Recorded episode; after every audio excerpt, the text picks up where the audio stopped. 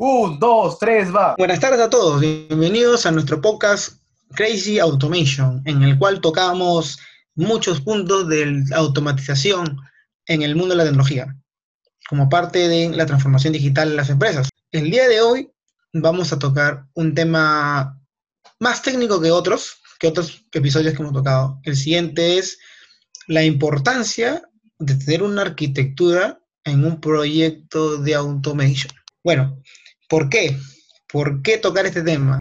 Yo, y como a muchos seguro nos ha pasado, cuando empecé a automatizar, no tenía claro cómo hacer mi arquitectura de automatización. No tenía el MVC que me ayude, como es en el desarrollo web, o el tres capas, o el cliente servidor, y N cosas, ¿no? O otras, ese tipo de patrones de diseño. Si bien es un desarrollo, un software que estás desarrollando tú, un proyecto de automatización, no tenía muy claro, pues, porque es un tema de Selenium, estaba usando la librería Selenium, no tenía muy claro cómo trabajarlo. Luego apareció, y qué bueno que apareció, los patrones de diseño Page Object Model y Page Factory. Esto, y acompañado de librerías como Cucumber, te permitían ordenar ya mejor el trabajo. Y ahorita, con el mayor aprecio, lo voy a hacer a tratar de explicarte cómo se estructura un proyecto de automatización con estas herramientas. Y invitarte a que investigues más o en los comentarios de LinkedIn nos pongas las consultas que creas conveniente y estaremos en retroalimentación y así crecemos todos. Este, antes de seguir, voy a saludar a mi amigo Aldo. ¿Cómo estás, Aldo? Muy bien, Danilo. Estamos aquí con la arquitectura. Gran tema. Retador tema. Retador tema, definitivamente. Este, gracias. Bueno, le voy a comentar que hace poco desarrollé una aplicación, un software que prueba software, hay que decirlo así, un proyecto de automatización es un software que prueba software, con Selenium, Cucumber y Java, en herramienta Eclipse. Eh, bueno, entonces, con ya más experiencia que tengo, lo planteé en cuatro capas.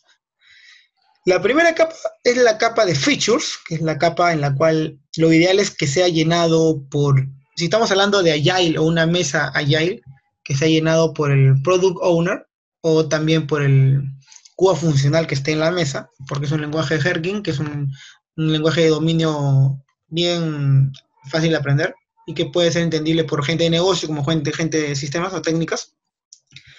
Es, ahí en la capa feature está mi, mis escenarios descritos con el lenguaje Herkin con la librería Cucumber. Tengo otra capa donde tengo mis runners. ¿Qué son los runners? Son las clases que van a ejecutar, en las cuales yo voy a especificar qué features de Cucumber se van a ejecutar, se van a correr. Entonces, desde esas clases yo puedo definir, quiero que ejecute el feature de buscar productos, o quiero que ejecute el feature de logueo, o quiero que ejecute el feature de, no sé, de, de transferencia de dinero, para la prueba que tú necesites ejecutar en el momento determinado. En otra capa tengo mis stack definition, o sea, mi definición de pasos. ¿Qué quiere decir eso? En esa capa, o paquete en Java, eh, tengo mis clases en las cuales yo voy a definir los flujos. O sea, supongamos, voy a probar el flujo de transferencia de dinero. Ok, ahí voy a tener mis paso a paso, ¿no? Primero loguearse, o llamar a la página de login, luego entrar a la página principal, luego hacer clic en este link, luego entrar así, así sucesivamente hasta llegar y completar todo el flujo que se quiere probar y en otra capa, que están tus, puedes llamarlo POM, POM, ¿no? O PGS, Factory, tengo mis páginas web. Ahora, lo que estoy explicando es el contexto de páginas web. Ya en otro episodio de repente voy a tocar la arquitectura que uso para API Test Automation o para otras automatizaciones, pero en este caso estoy enfocándome en web. Porque hoy, y con herramientas Selenium, Selenium y Cucumber. Hoy se automatiza más en web, me parece, hoy Hoy por... Eh, hoy se automatiza más en web, definitivamente. Es una esa parte que tiene más tiempo este, las herramientas y, hay muchas aplicaciones web, pero también ya está creciendo la este, Mobile Test Automation, las aplicaciones de automatización de pruebas de móviles y el API Test Automation, ¿no? Ah, este, automatización de pruebas de APIs. Bien, siempre, siempre con un paso adelante, ¿verdad? claro, claro, definitivamente.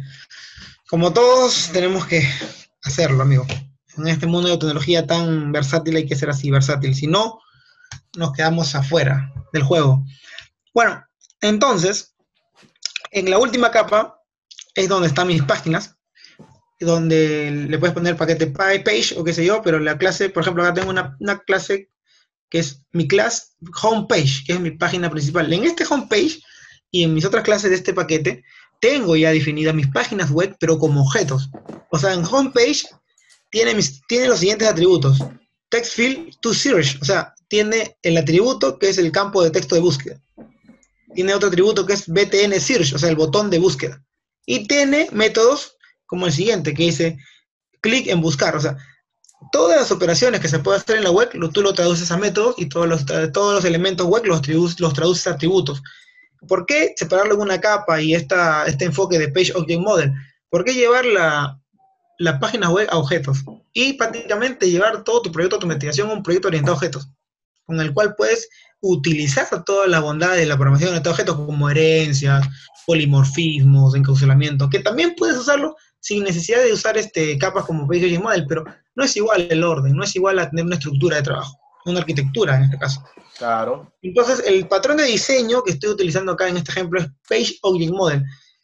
Tenemos otro patrón de diseño que es el Page Factory, que es idéntico, eh, solo que en, los atributos y, y, los métodos tienen una anotación arriba que indica este, si se busca por si se busca por ahí o se busque, se busca por XPath. El cambio es mínimo, pero es dos maneras de trabajarlo. Hay gente que prefiere trabajarlo con Page Object Model. Tengo que reconocer que he visto más, no sé si por conocimiento, porque salió primero, porque más info, por, comunidad.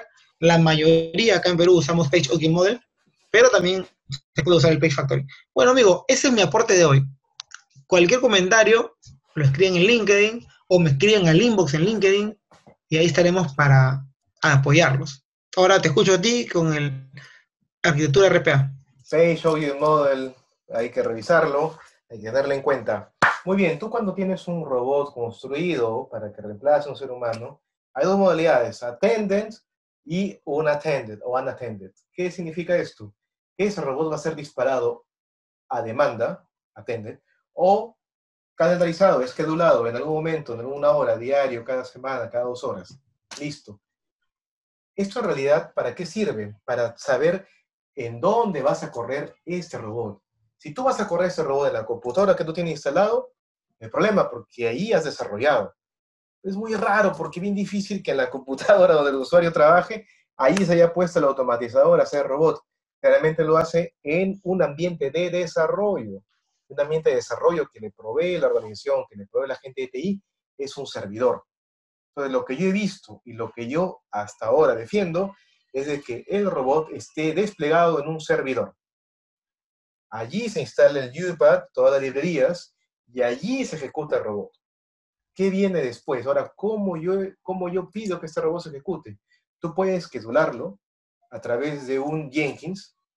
Sí, puede hacerlo. Puedes schedularlo a través de un eh, administrador de tareas del sistema operativo. También.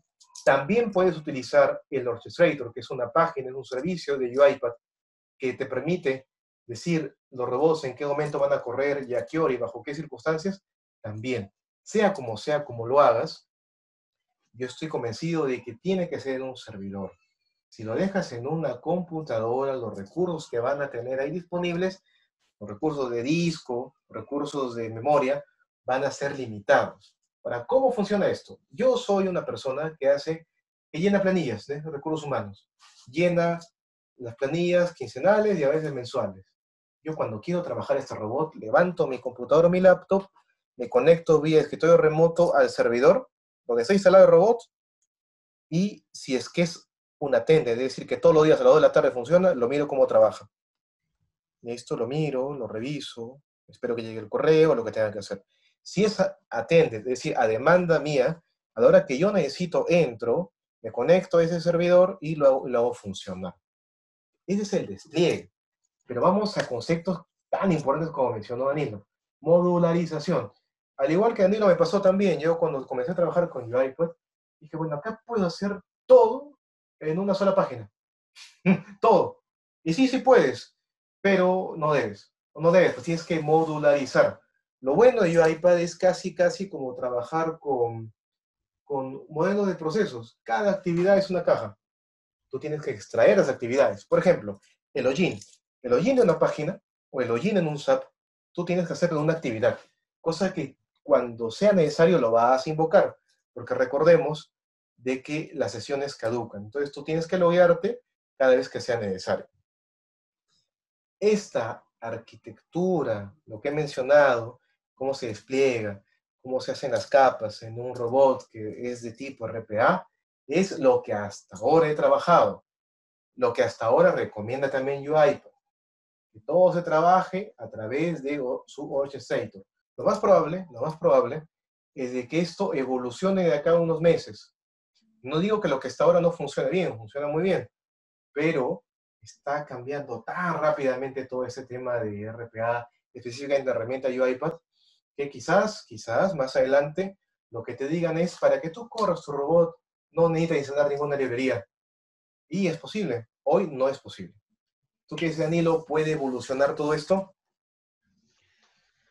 Definitivamente, las herramientas están en constante evolución, lo hemos visto con Java y todas sus versiones, y ahora con la automatización y librerías como Selenium, que hace años no existían, ahora existen, que te permiten manipular la web, y así como va creciendo. Eh, ahora, todo el tema de automation está migrando a futuro a lo que es este, inteligencia artificial, para que los, nuestros robots este, aprendan, ¿no?